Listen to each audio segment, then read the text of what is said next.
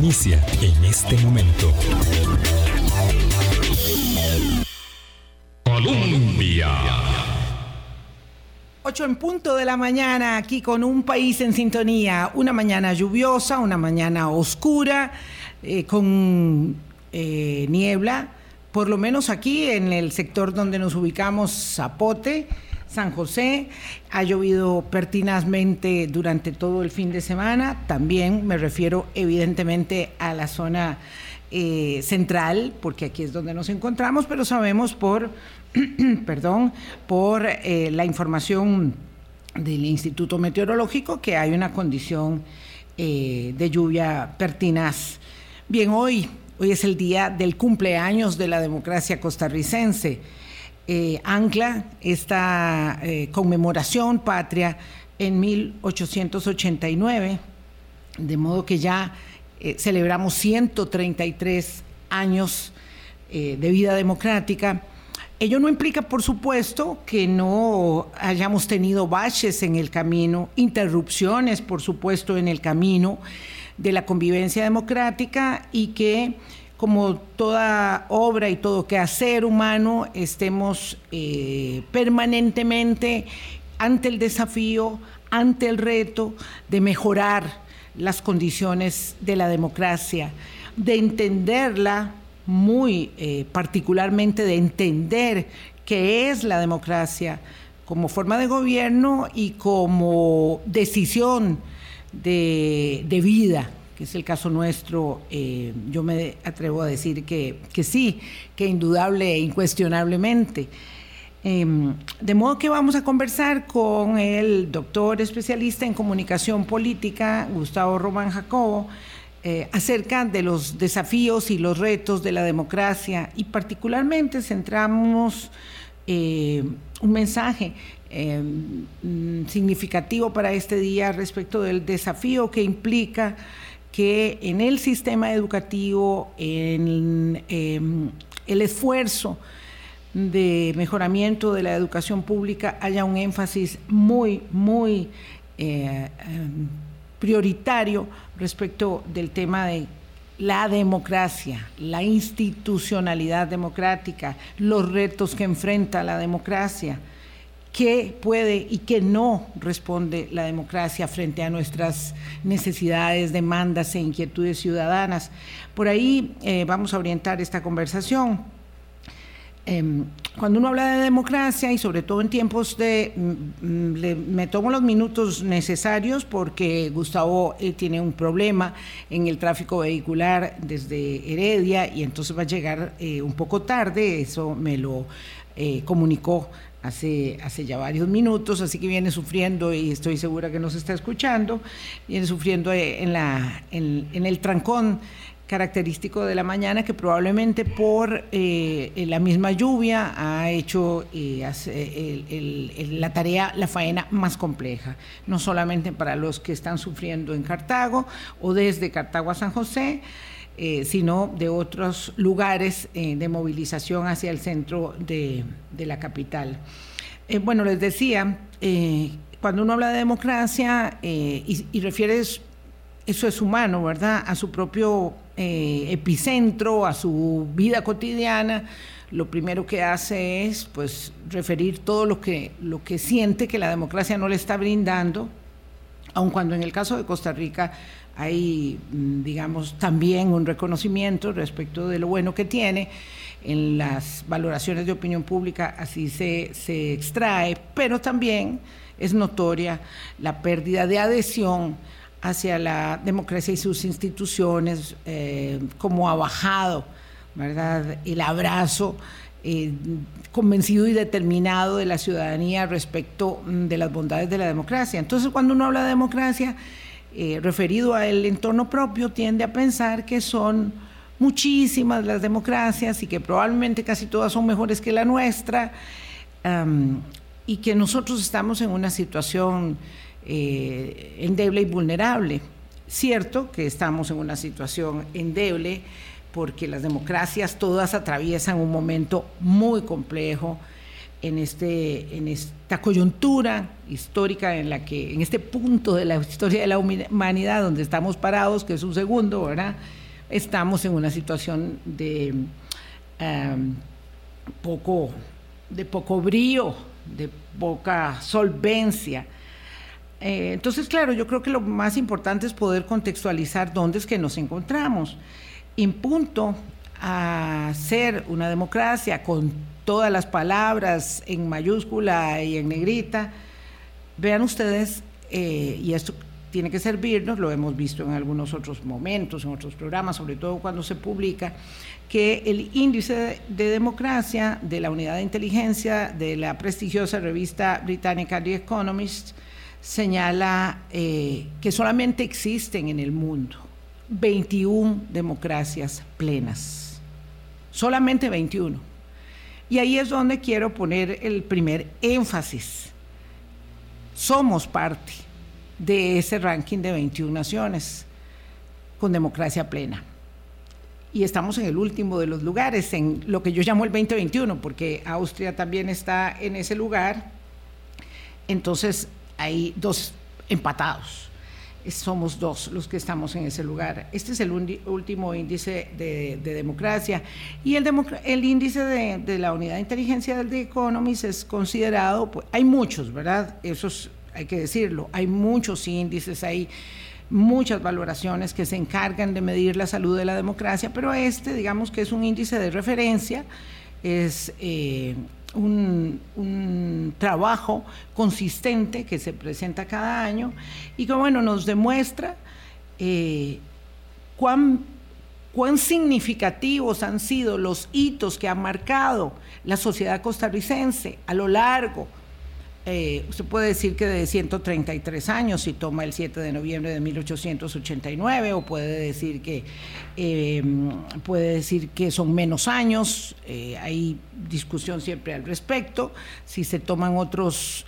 momentos, acuérdense que nosotros tuvimos, tuvimos dictadura, Después de, después de ese hito que celebra la democracia costarricense, la creación en 1889 a propósito de un eh, alzamiento, de una protesta ciudadana que reivindica un resultado electoral, particularmente por eso es que se toma esa fecha como referencia, pero después de eso tuvimos bastantes quiebres, de baches, tuvimos momentos eh, de mucha zozobra, me refiero entonces al 17-19 con la dictadura eh, como se podría referir evidentemente al 48, eh, a los sucesos del 55, en fin, ha, habido momentos este, complejos.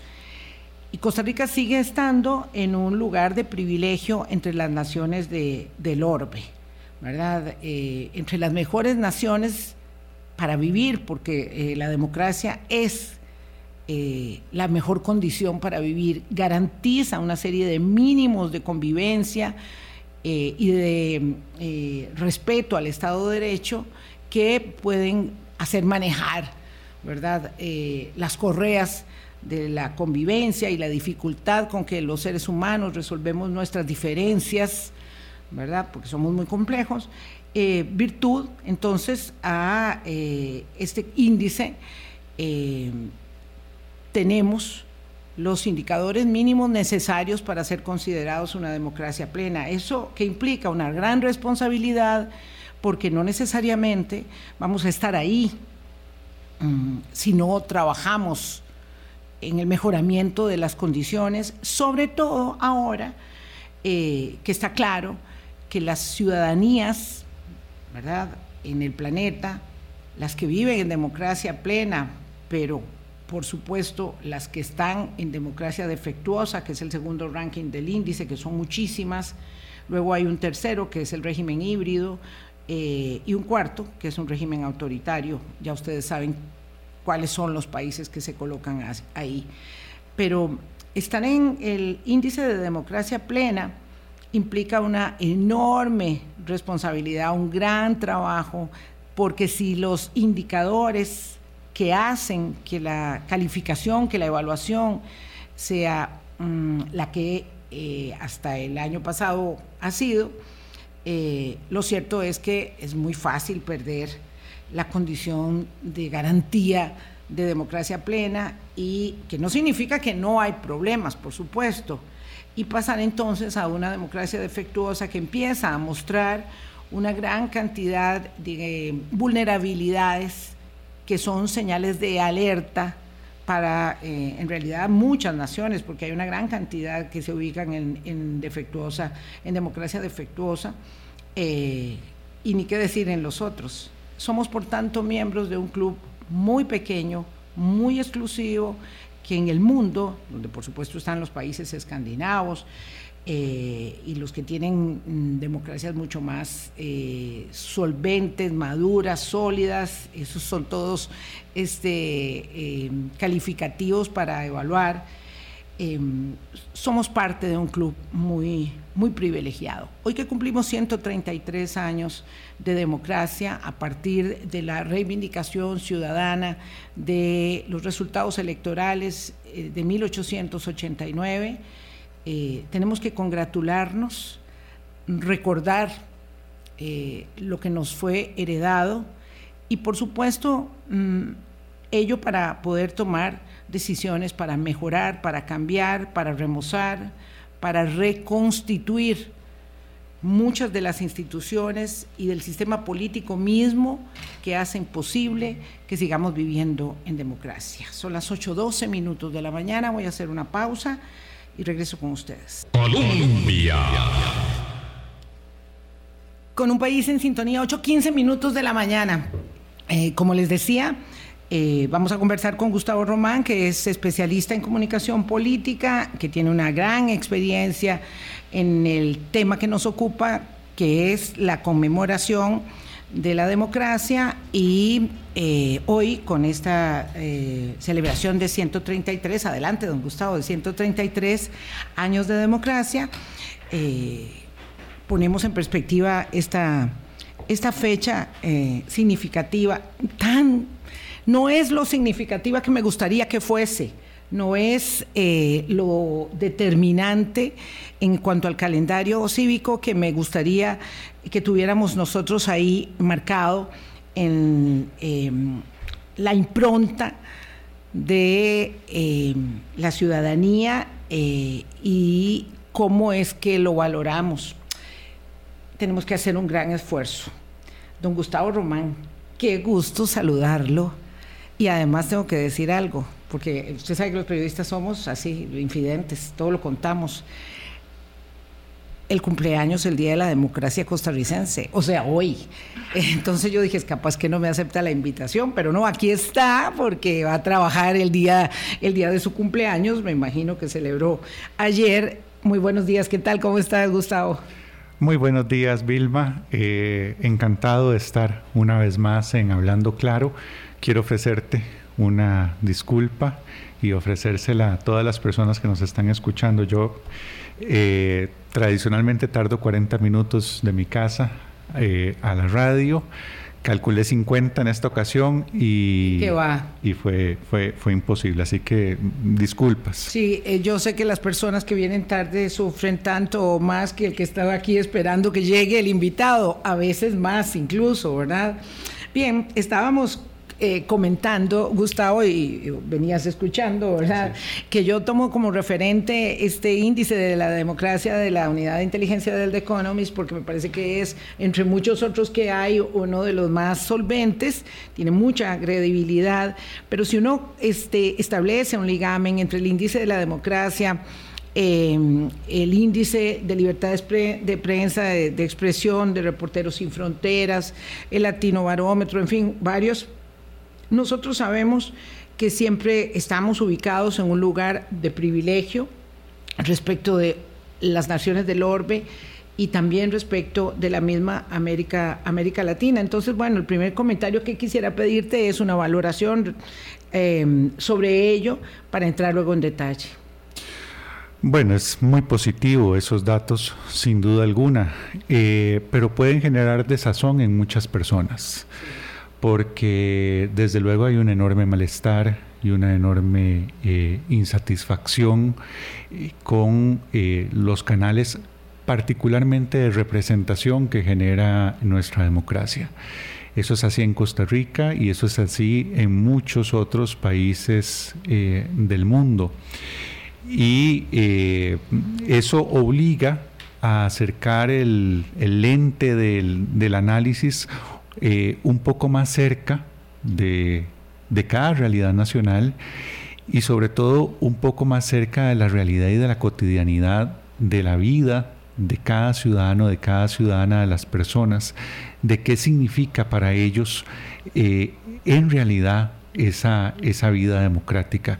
Y ahí, por supuesto, hay cosas que son muy buenas y de las que tenemos muy buenas razones para respirar aliviados, pero también hay muchos déficits y muchas, muchas deudas. Claro, el punto es, por eso hablábamos antes que llegaras también del tema del, sistema educativo, ¿verdad? De cómo es que entendemos la democracia, si es que la entendemos mm. bien. Eh, porque finalmente hay una elaboración que desde mi perspectiva es un poco cínica, pero claro, desde la perspectiva mía probablemente no lo es y no, los, no se señala con ese énfasis despectivo de muchas personas que dicen, a mí para qué me sirve la democracia si yo tengo, este, no tengo empleo. Tengo un gran problema económico, me, están este, mm, estrujando las angustias cotidianas para llegar a fin de mes y, eso de la democracia, ¿de qué va? A, a, mí, ¿en qué me resuelve la existencia? Y cuando digo que lo veo como como una actitud un poco cínica, eh, lo digo desde, desde, el confort y la comodidad, ¿verdad? Y yo creo que eso este, uno tiene que, que, medirse mucho respecto de cómo cataloga o valora, eh, hablo de una propia autocrítica, eh, la perspectiva de los demás, porque lo cierto es que en todas partes la gente hoy está diciendo que la democracia no le está respondiendo. No sé cómo vivirán los noruegos, que parecen ser muy satisfechos, los escandinavos, perdón, en general, muy satisfechos de su democracia. Eh, pero claro, eh, nosotros no, no, no nos paramos a pensar cuánto de impuestos invierten en su democracia, para mm. que la democracia les retribuya en la solución de sus problemas, ¿verdad? Eh, y ahí hay una enorme eh, dificultad de acercamiento del ente, de la comprensión de lo que es democracia. Claro, eh, esa, esa crítica de no me está resolviendo mis problemas cotidianos es una crítica muy de base y muy extendida. Luego hay otra crítica que es una crítica más elitista, que yo creo que se puede resumir en aquella frase de, de, Winston Churchill, de que el mejor argumento en contra de la democracia es una conversación de cinco minutos con un elector. Eh, uno conversa cinco minutos con un votante y se convence de que la democracia no es buena idea. Eh, eh, decía él, obviamente, de forma, de forma irónica. Yo siempre recuerdo o contesto esa frase de Churchill diciendo que el mejor argumento a favor de la democracia es ver, no imaginar, ver lo que ya ha ocurrido cuando no hay democracia lo que pasa en las sociedades cuando no hay democracia. Y, ese es un ejercicio que tienen que hacer en las élites y tienen que hacer en, la base, porque cualquier persona eh, que aprecie su propia seguridad, la, seguridad de su propia vida, eh, puede valorar lo que significa un régimen democrático. Hay un eh, autor polaco que, creo que tiene una frase eh, brutal para eh, ejemplificar esto. Dice que la, definición para él, después de haber vivido lo que vivió, y eso es lo importante, haber vivido otra experiencia, dice, democracia es cuando usted oye ruidos en la madrugada en la puerta de su casa y sabe que es el panadero o que es el lechero o que es el que está llegando a dejar el periódico. Eh, porque en la el camión de la basura que porque, está pasando por claro, haciendo un escándalo. Claro, usted usted sigue durmiendo tranquilo cuando oye ese ruido de madrugada, porque en otros contextos no democráticos ese ruido significa que las fuerzas del orden vienen por un hijo o vienen por usted. Eh, y entonces, claro, frente a la no democracia, la democracia yo creo que es razonablemente muy valorada esté usted en las élites o esté usted en, la base. Y hoy lo estamos viendo, es decir, cuando, cuando uno ve las protestas en Irán eh, em, por el asesinato Mosha Mini, creo que se llama la, chica de 22 años, eh, por la policía de la moral, por no, no, utilizar el velo de la manera eh, correcta y dictada por las normas eh, que tienen. Cuando uno ve, no sé si, si usted vio Vilma o las personas que nos están escuchando, ese video conmovedor de muchachos votando una pared que dividía hombres y mujeres en una cafetería. Eh, eh, de un centro educativo. Es imposible no recordar a los alemanes del este votando el muro. en 1989.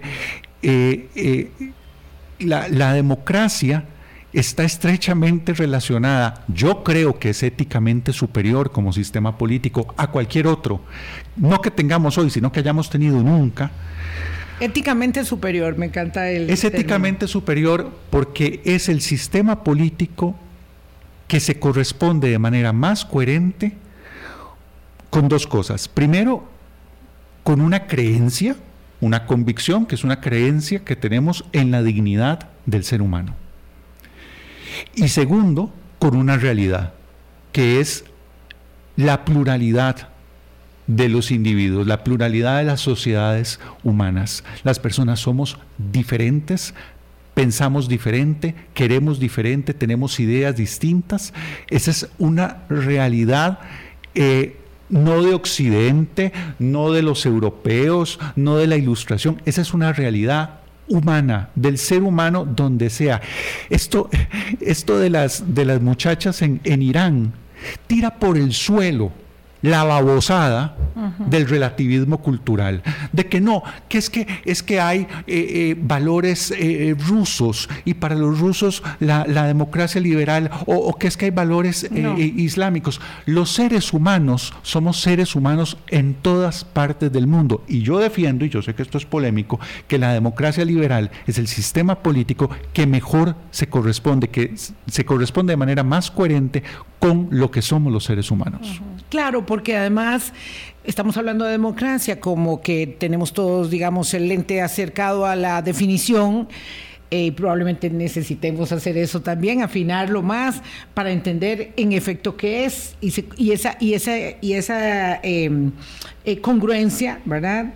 Con la necesidad de libertad en la, en la diferencia que constituimos todos como, como género, como raza eh, el respeto a cada uno, la necesidad de abrazar la libertad como una condición eh, suprema de la existencia misma, ¿verdad? Y ahí yo tengo el temor de que tengamos poca claridad respecto de lo que es la democracia.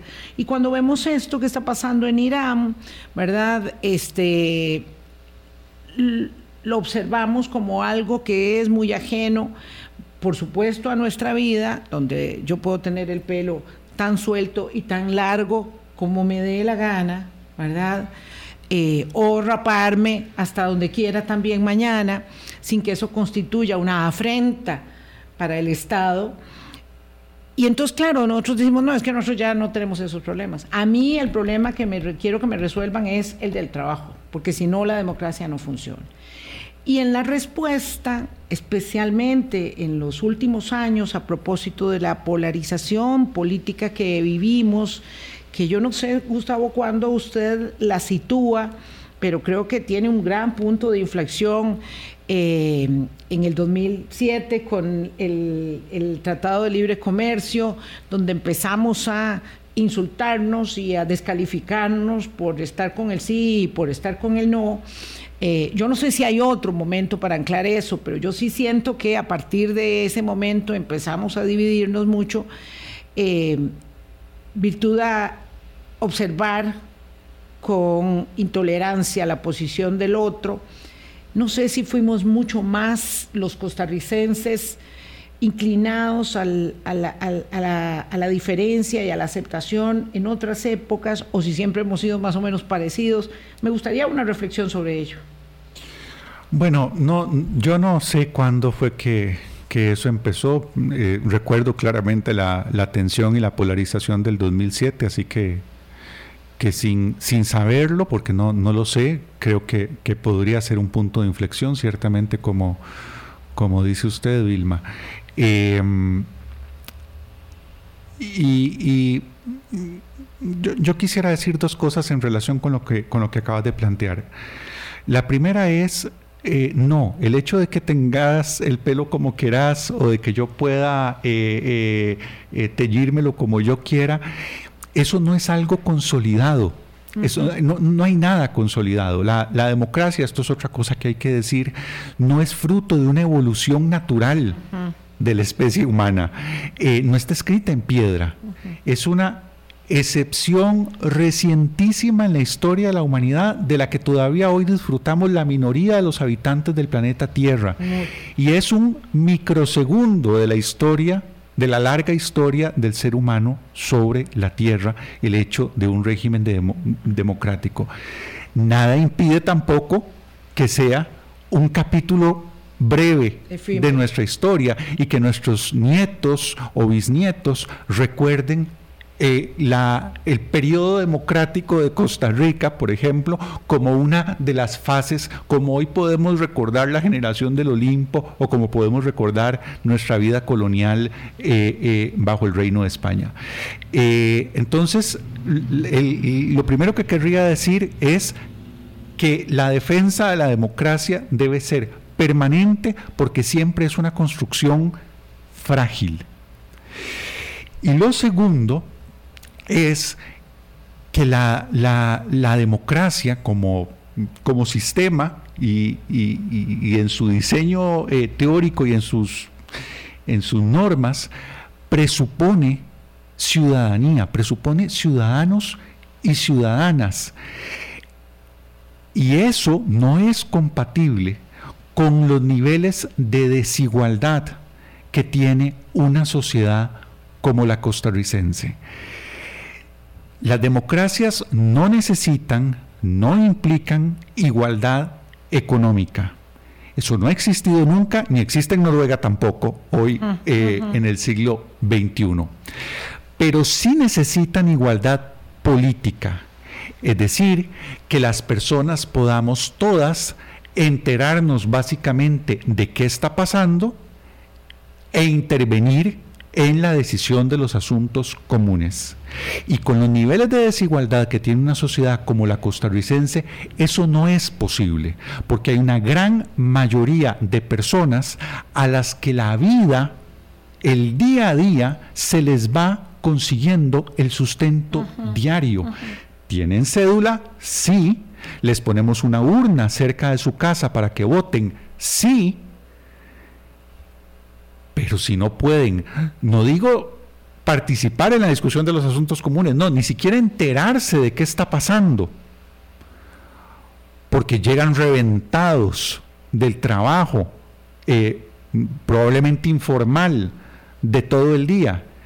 Eh, y, no llegan con ganas de, enterarse, de, de, hablando claro para oír las disquisiciones sobre la democracia. Eh, no, no, llegan con ganas de algún, algún programa de telebasura que los desconecte, que los haga descansar del, agobio cotidiano.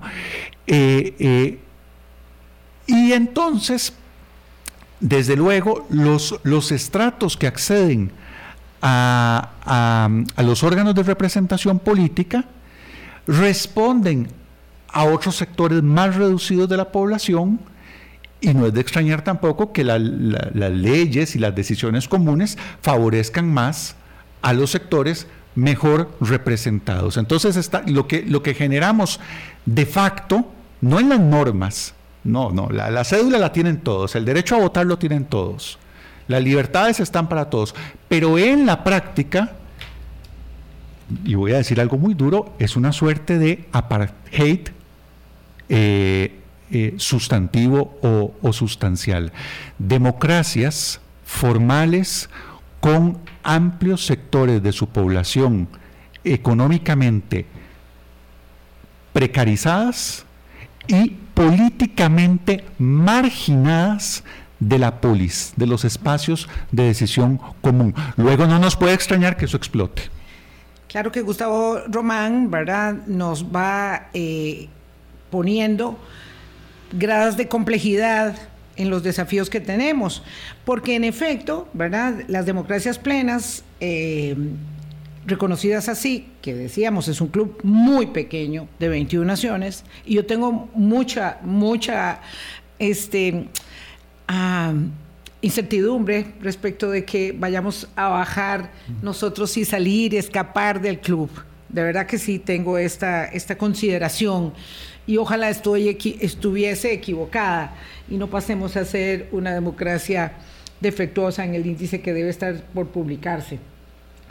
Eh, lo cierto es que, claro, entonces lo que plantea Gustavo es que sí tenemos igualdad política, ¿verdad? Libertades civiles básicas, Ah, pero en la desigualdad económica, ¿verdad? Porque hay que ver cuáles son los 20 del club. Y es cierto que hay pobreza, ¿verdad? Enormes desafíos en algunas de las naciones europeas que, consideradas en el índice. Hay unos desafíos gigantescos, hay unos ah, eh, avatares en la, por ejemplo, definición de la política y lo político o sea, uno no puede decir que, que, en Inglaterra la cosa no se mueve y no se agita un mes y el otro también, entonces la democracia se está eh, contorsionando. Eh, pero sí es cierto que el nivel de vida en términos generales este, alcanza menos eh, desigualdades y un poco más de oportunidades, sin que eso signifique eh, idealizar nada, porque usted cuando anda por ahí en esos lugares y ve la gente que está durmiendo en la calle, no tiene ninguna diferencia. Londres, España, eh, Francia, Costa Rica. Ahí sí, eh, esa es la circunstancia. Pero lo cierto es que la desigualdad tan marcada implica necesariamente una consideración como decir, wow, ¿cómo es que todavía estamos en un índice de democracia plena siendo bastante diferente en la consecución de resultados eh, económicos para la mayor cantidad de gente. Eso pareciera este, difícil de entender. Sí, sí, eh, probablemente vivimos todavía de rentas del pasado, de cosas que, se han hecho muy bien en el, en el pasado, de una clase media que, que resiste con angustia y con dificultad, pero, pero no, el país, el país creo que no está haciendo las cosas adecuadamente en ese terreno. Eh, porque ciertamente es necesaria la educación cívica, ciertamente es necesaria la formación en cultura democrática, eh, pero con el estómago lleno, eh, con trabajo, con, con, dignidad. ese, ese es un problema. Y luego otro tiene que ver con, con, el vínculo representativo. Eh, a mí el, la, metáfora de don Manuel Alcántara de la democracia fatigada no, no, me termina de hacer eh, clic. Eh, yo yo no, no, no, no veo tanto a la democracia, por ejemplo, a la costarricense como una democracia fatigada, sino que la veo más como una democracia desbordada. Eh, y estoy hablando específicamente del, vínculo representativo, de esa, esa relación entre las personas que escogemos en las urnas y los que vamos a escogerlas. Eh, ¿Y a qué me refiero con desbordada? Me refiero a desbordada por cambios eh, normativos, por cambios culturales, por cambios tecnológicos, por cambios incluso en los medios de transporte. Eh, claro, tenía mucho sentido que Punta Arenas eligiera un representante para que la representara en San José en un siglo XIX en el que no sé cuántos días se tardaría yendo del puerto de Punta Arenas a, al gran área metropolitana. Y el representante tenía que vivir en San José. Claro. Excepto que fuera el gerente médico de la Caja Costarricense de Seguro Social y, y ya, bueno, y ahí son otros, otras condiciones. ahora con la, ahora digamos ese tipo de cosas que a la gente le enardecen de una manera tan, tan eh, con tanta razón. Sí, y ese es el tipo de asuntos éticos, ¿verdad? Que deben ser considerados por los tomadores de decisión a la hora de eh, actuar en un sentido u otro, porque ahí hay una enorme responsabilidad en el hacer, pero también en la, en la articulación narrativa de cada día para sostener los andamios de la democracia. Claro, todo eso con las necesidades básicas resueltas de manera digna. Claro, claro. Eh, decía de, cambios normativos también. Es decir, hay personas que dicen, no, pero es que eh, eh, los partidos políticos eh, de la segunda mitad del siglo XX, un 90% de la población los seguía y tenían casas club en, en, todos los pueblitos del país. Usted veía la plaza, la iglesia, la municipalidad, la escuela y el, el club del partido A y el club del partido B. esos eran partidos robustos. Claro, eh, lo que tal vez se nos pasa es que también eran agencias de colocación de empleo. Así es. Eh, mm, eh, placas de Estamos idealizando el pasado. Placas de taxi, puestos en el MEP, puestos en la Guardia de Asistencia Rural. El, el, tejido, los tentáculos amplios de esas organizaciones de masas en la sociedad costarricense tenían que ver también con que resolvían cuestiones muy prácticas de la vida de, las personas. Desde luego ha habido cambios normativos, dichosamente, una Contraloría General de la República, una ley contra la corrupción y el enriquecimiento ilícito, la penalización del tráfico de influencias, la racionalización perdón, de una serie de procesos que han hecho que el, músculo eh, social de los partidos políticos también decaiga. Eh, cambios culturales como es el hundimiento de los grandes relatos ideológicos, esa, adhesión fuerte a una tradición eh, comunista, a una tradición socialdemócrata, a una tradición social cristiana, eh, eh, eso, eso ha, cambiado. y cambios también en los medios de comunicación. Representar es hacer presente lo que está ausente. Eso es representar. Eh, y claro, desde luego que nos venía muy bien y nos hacía mucha falta un Florencio del Castillo que fuera a las, a las, cortes, de Cádiz. Pero si yo ahora tengo redes sociales, eh, eh, de alguna manera tengo la ilusión, yo no creo que sea real, pero tengo la ilusión, la ficción de que ya yo no necesito que nadie me represente, porque ya en la esfera pública yo puedo poner mi opinión, mi posición, con mi cara, es más, ni siquiera con una foto, puedo hacerlo con video. Nunca en la historia de la humanidad los seres humanos tuvimos, eh, como hoy, la, capacidad de eh, hacernos presentes por nosotros mismos en una especie de esfera pública absolutamente fragmentada y centrífuga, pero, pero esfera pública eh, al fin. Y todo eso sumado hace que haya una idea cada vez más asentada, aunque yo creo que falsa, equivocada, pero cada vez más asentada, de que no necesitamos representantes. Y era el grito de los indignados, no nos representan. Voy a hacer una pausa. Ah, si la democracia está desbordada, si muchas democracias están desbordadas, eh, y en particular la nuestra, que nos corresponde. 842, ya volvemos con Gustavo Román. Colombia. Con un país en sintonía, 8.45 minutos de la mañana, nos quedan 10 con Gustavo Román, hoy en la conmemoración de 133 años de la democracia costarricense.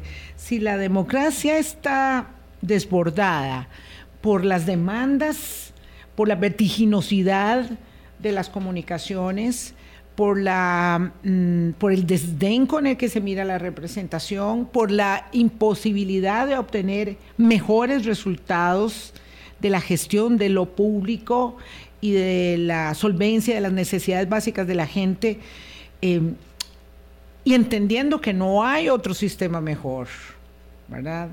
y que tenemos garantías individuales que debemos preservar y mínimos que hasta el día de hoy aquí en este país disfrutamos, cuáles son nuestros desafíos, cómo acometerlos, si cada vez que hablamos de la necesidad de hacer cosas distintas, en esa idiosincrasia nuestra tan particular, como cada conglomerado humano es particular en su definición, eh, no queremos cambiar nada, nos cuesta mucho pensar en cambiar cosas y cómo hacemos para cambiarlas, sobre todo en un momento donde estamos viviendo tiempos complejos de polarización, de, digamos, un viso eh, de ejercicio de poder muy diferente. Eh, y donde las personas este, dicen yo lo que quiero es soluciones ya. Sí, sí, y eso se, se ve reforzado, Vilma, por algo que no ocurría desde finales del siglo XX. A finales del siglo XX, cuando el señor Fukuyama escribió aquel ensayo que enojó a tanta gente. el fin de la historia se llama. Em, la democracia como modelo eh, no tenía rival. No. Desde luego no era, no estaba en todo el mundo, ni mucho menos, pero discursivamente, ideológicamente no tenía rival. Claro, Gustavo habla obviamente de, de cuando se cae eh, la cortina de hierro, la República Socialista Soviética, en fin, todo ello, y entonces emerge ahí Estados Unidos como la democracia. Claro. Sí, y, no solamente Estados Unidos, sino el modelo en sí. modelo. Eh, eso hoy ya no es así. Eh, hay una propaganda, particularmente del Partido Comunista Chino,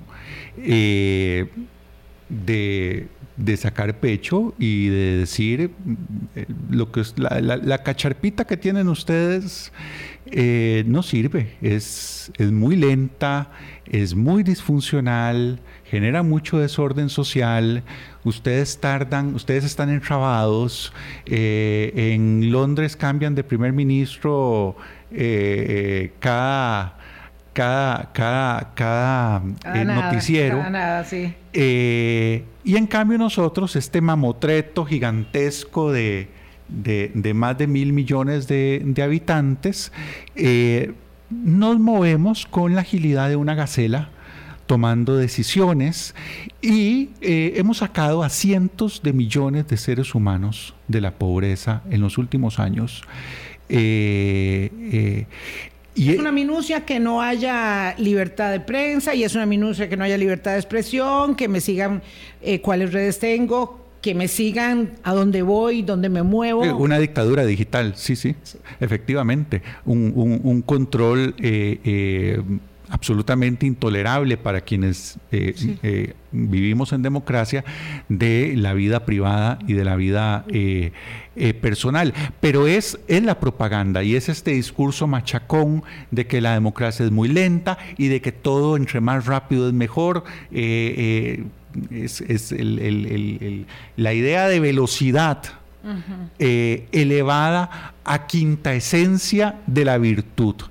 Eh, eh, guion, eh, perdón, igual eficacia, digamos. Totalmente, totalmente. Y ahí está la gente presionando al pobre muchacho de, repartidor de, comida para que se salte los semáforos y llegue más rápido a dejarme mi comida. Y entre más rápido, mejor la calificación, ¿verdad? sí, y, eso es, digamos, eso es una metáfora de todo, de todo eh, eh, en, este, en, este, en este momento. Y por supuesto, eso conspira contra la idea de, por ejemplo, de parlamento, de debate.